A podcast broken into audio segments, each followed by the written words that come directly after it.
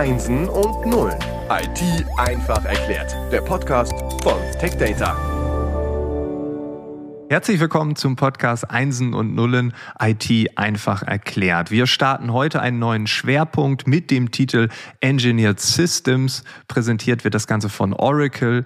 Bei Oracle arbeitet Ralf Zensis. Das ist unser heutiger Gast. Er ist bei Oracle im Bereich Business Development, Cloud Systems zuständig. Dafür ist er verantwortlich. Ralf, erstmal Hallo und Vielleicht brauche ich einen kleinen Tipp. Was genau kann ich mir darunter vorstellen? Ja, hallo Frank, äh, liebe Zuhörer, schön, dass ich heute da sein darf. Engineered System, ja, das ist ein, das ist ein Market-Trend, das sind eine ganze Produktfamilie aus dem Hause Oracle. Stellen wir uns das einfach so vor, dass wir eine Referenzarchitektur haben für eine Anwendung, beispielsweise eine Datenbank.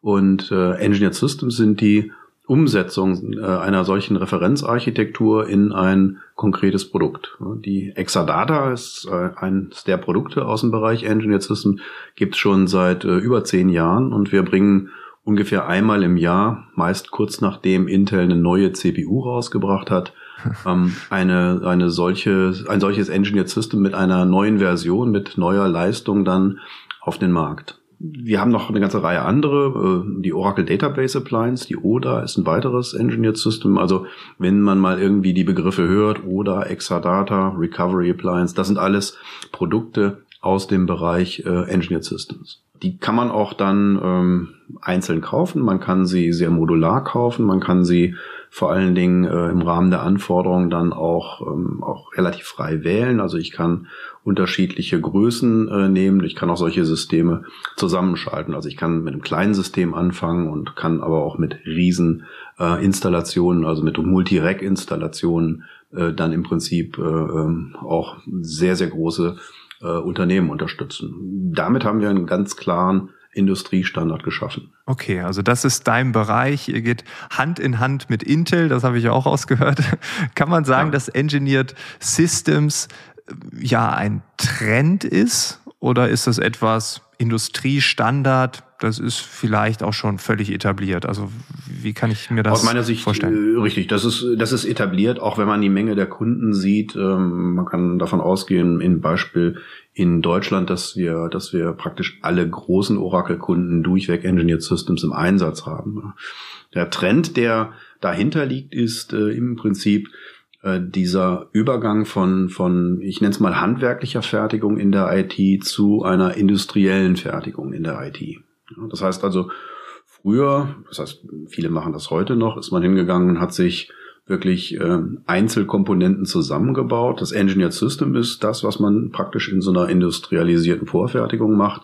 Das heißt, es ist eine optimale Konfiguration, eine optimale Hardware-Kombination. Ich habe darüber hinaus noch weitere Ergänzungen in der Software. Das heißt also, ich kann, ich habe im Prinzip ein, ein komplett durchgeplantes System und kann dadurch auch ein mehr oder weniger automatisiertes Management drauflegen. Das heißt also, das System wird ganzheitlich und weil alles wohl definiert ist, kriege ich anschließend auch noch ein vernünftiges Reporting, ein Compliance Reporting. Und das ist eigentlich das, was kein Kunde, der es jemals gesehen hat, missen will. Ich habe ich hab ein sauberes Compliance Reporting. Ich weiß, wie die Qualität von dem System ist. Und das wird immer deutlicher und immer wichtiger heute, weil die regulatorischen Anforderungen, also aus Datenschutzgrundverordnung, aus Kritis, aus, aus BaFin-Anforderungen, ähm, die steigen für alle Kunden und von daher ist es sehr, sehr, sehr wichtig. Mhm. Also alles aus einer Hand, Software, Hardware, alles ist kombiniert, alles greift ineinander. Mhm, mhm, Kaum Einzelkomponenten, kann ich mir das so vorstellen? Genau. Wir haben natürlich Einzelkomponenten, aus denen wir diese gesamten Systeme zusammenbauen. Das ist ganz wichtig, ja. Wir nehmen da auch Standardkomponenten. Das heißt, es ist nicht proprietär. Das ist auch sehr, sehr wichtig. Mhm. Und ich kriege durch äh, diese Kombination eine, eine besondere Effizienz, insbesondere in Bezug auf Durchsatzwerte, auf Performance. Darauf werden wir gleich aber nochmal eingehen aber auch äh, in Bezug auf, wie viel Lizenzen oder was mache ich mit meiner Lizenz oder wie viel Leistung kann ich aus einer Lizenz herausbekommen. Ich kann es mal vorwegnehmen, wenn ich ein Engineered System einsetze, dann komme ich ungefähr 30 bis 50 Prozent weiter mit einer Lizenz. Das heißt, ein Engineered System hilft mir auch in der Optimierung meiner Lizenzlandschaft. Das heißt, ich werde in meiner gesamten Kostendarstellung in der TCO sehr, sehr viel günstiger. Das gilt natürlich nicht nur beim Aufbau äh, des Systems oder beim eigentlichen Betreiben, sondern es hilft mir auch noch, wenn ich diese Systeme aktualisieren muss. Wir erleben ja häufig, dass solche Systeme naja, nicht immer gepflegt werden. Wenn ich gerade an die eben angegebenen handwerklich gefertigten Systeme denke, ähm, es, es ist ja mit dem Aufbau des Systems nicht getan, sondern ich muss ja auch ständig dafür sorgen, dass beispielsweise mein Betriebssystem aktuell bleibt, ähm, dass meine Virtualisierungsschicht aktuell bleibt, dass das Betriebssystem auf meinem Switch aktualisiert bleibt, äh, wird, dass ich äh, eine aktuelle Datenbank habe und, und, und. Das heißt, das ist ungeheuer schwierig für einen, einen äh, Kunden heute im Data Center, das alles darzustellen. Und äh, auch da bieten die Engineered Systems den Vorteil, weil wir für den gesamten Stack im Prinzip ein Patch-Set zur Verfügung stellen. Das heißt also, der Kunde muss sich nicht mehr alle Dinge zusammensuchen und Dinge ausprobieren. Das bekommt er von uns und damit haben wir wiederum eine sehr hohe Qualität. Und das wiederum hilft auch, wenn wir wieder im Bereich Compliance Reporting sind. Das heißt also, ich habe mhm. auch einen Nachweis, dass ich alles vernünftig zusammengebaut habe und ähm, alles ähm, getestet habe. Viele Unternehmen sind wenn sie es selbst machen, auch damit überfordert. Das erleben wir immer, dass äh, dann, wir hatten gerade noch Presseberichte, dass teilweise Mailsysteme äh, jahrelang nicht aktualisiert werden. Warum machen das die äh, Kunden? Die Aktualisierung ist halt sehr, sehr aufwendig. Ich, ich, ich muss das neben meiner normalen Tätigkeit tun. Und insofern hilft mir das Engineered System, weil ich bekomme sehr, sehr viel schon vorbereitet. Ich muss mich um gar nicht viel kümmern. Teilweise ist auch die Aktualisierung dann automatisiert. Wir sprechen da von Rolling Upgrades. Das heißt also, das System läuft weiter und einzelne Komponenten werden nacheinander aktualisiert. Ja, das heißt also, ich habe eine klar definierte Komponentenliste und ich habe dann nach einer Weile ein neues System, ein aktualisiertes System, ohne dass ich eine Downtime habe und die einplanen muss. Und das kennt man ja auch von sich selbst, wenn man jetzt mal so drüber nachdenkt, ob man alle seine Geräte als Privatperson schon geupdatet hat, da fängt es ja schon an. Ja. Und wenn ich mir vorstelle, ja, so eine komplette Architektur, wenn ich da eine Sache vergesse oder die auch mal für ein halbes Jahr vergesse oder vielleicht noch länger, äh, dann kommt alles irgendwie aus der Balance. Äh, da haben wir große Schwierigkeiten dann. Ähm, also ich schließe aber trotzdem daraus, dass wenn man es nicht automatisieren möchte, dass ich mir ja auch irgendwie so, so einen Bauplan selbst zurechtlegen könnte und ich baue mir alles so zusammen. Das kann ich ja rein Natürlich. theoretisch trotzdem machen. Ganz klar. Also auch ein Engineered System ist jetzt kein kein äh, wie soll ich sagen, keine, keine schwarze Magie, sondern ich habe da wirklich Standardkomponenten. Ich habe Standard x86 Server, ich habe wirklich Komponenten, die man auch als Einzelkomponenten von Oracle äh, kaufen kann oder von auch Wettbewerbern im Markt kaufen kann.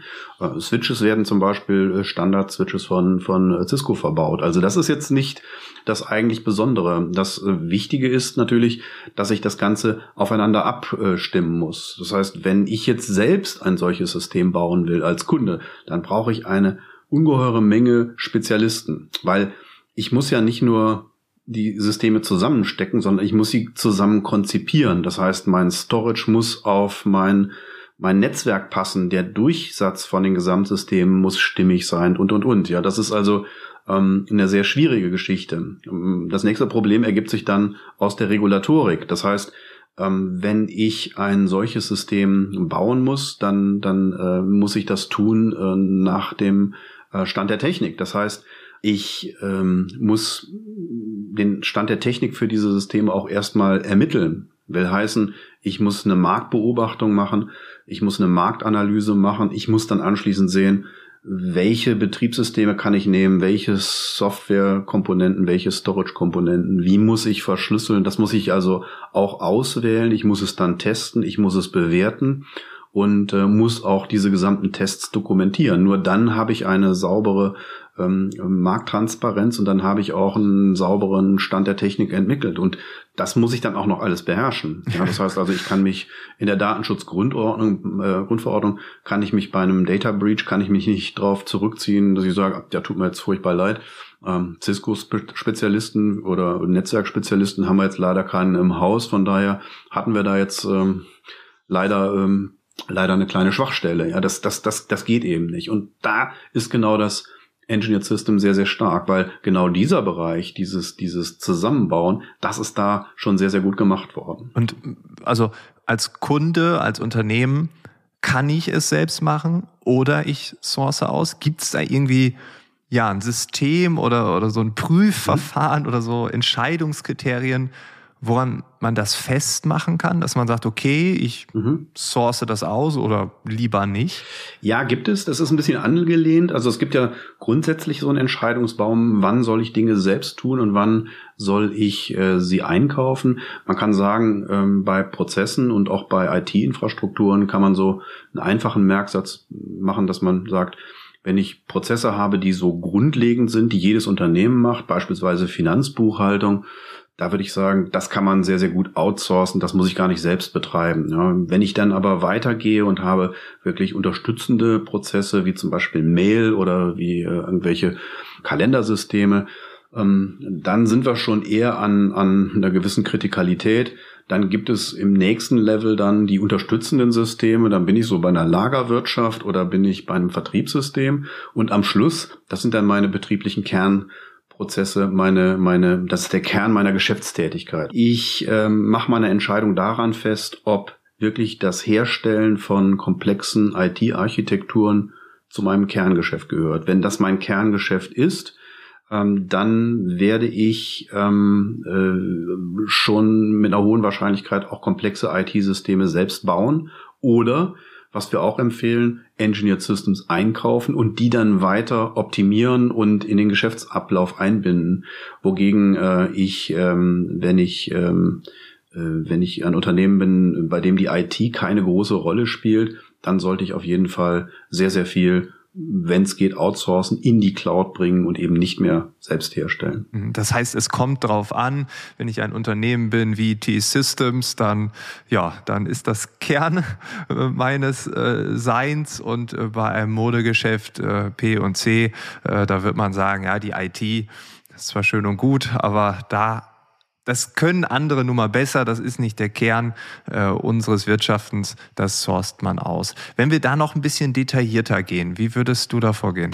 Ja, man muss erstmal sagen, äh, ganz so einfach ist es nicht. Auch in einem, einem Modeunternehmen, in einem, einem Retail-Unternehmen habe ich natürlich Prozesse, die durchaus zum Kerngeschäft gehören können. Ja, ich denke da an Warenwirtschaftssysteme. Das heißt also auch da kann es sein, dass ich eine besondere Marktposition habe, wenn ich ein besonders cleveres Warenwirtschaftssystem habe. Ich kann mir dann einen Vorteil ja, okay. ähm, äh, erarbeiten, wogegen ich wahrscheinlich kaum Punkte erreiche, wenn ich ein besonders gutes Mail-System habe. Ja, oder ja, das ist, da muss man also immer immer äh, sehen.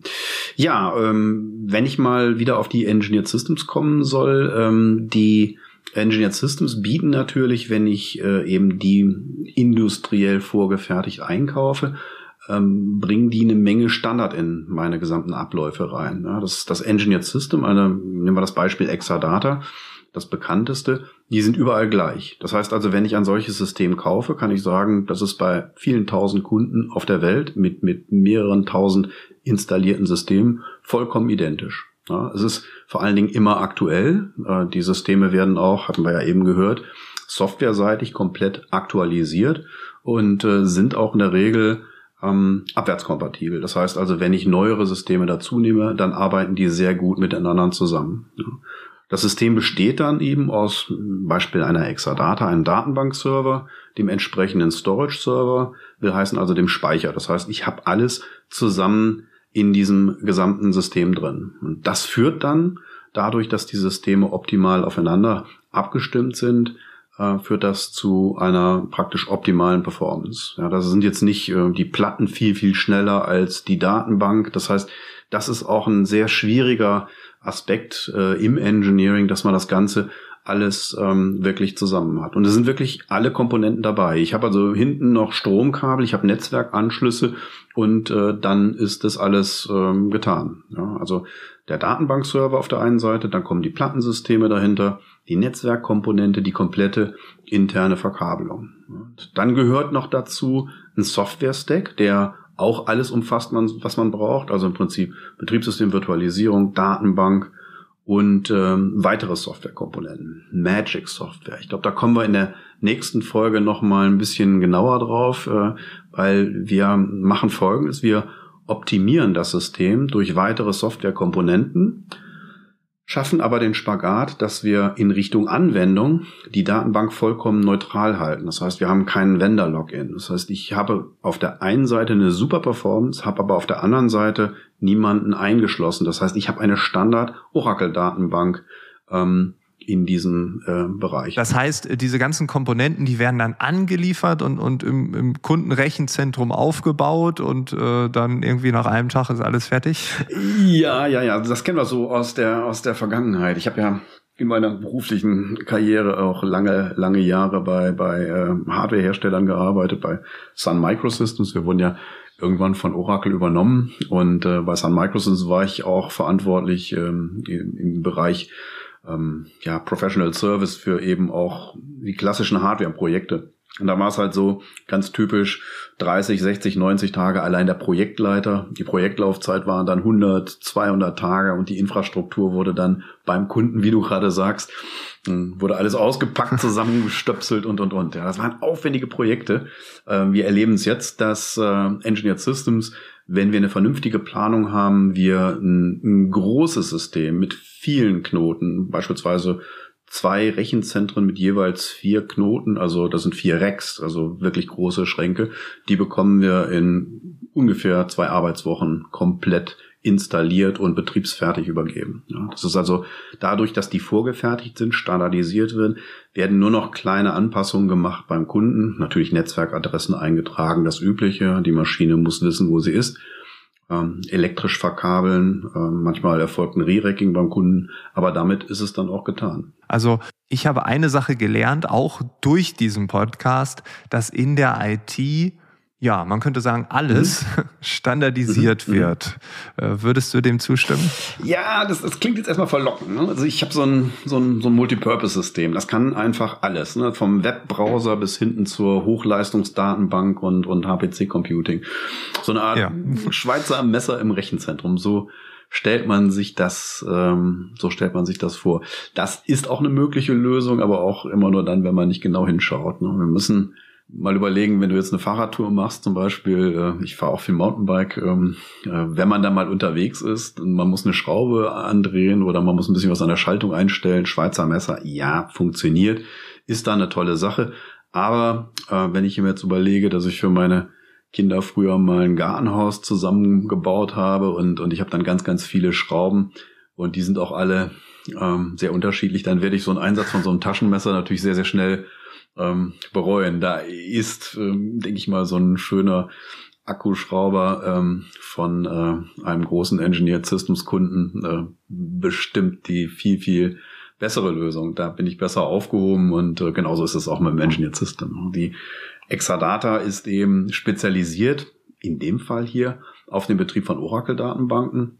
Und die funktioniert ganz hervorragend mit einer ganzen Menge Datenbanken, also typischerweise für Konsolidierung, aber auch mit sehr, sehr großen Datenbanken. Ja, und äh, von daher ist es egal, ob ich da ERP drauf mache oder ob äh, Data Warehouse mein Einsatzzweck ist oder ob ich damit irgendwie Produktionssteuerung mache oder oder irgendwelche Anwendungen habe im Internet of Things, wo ich wo ich extreme Datenmengen reinbekomme.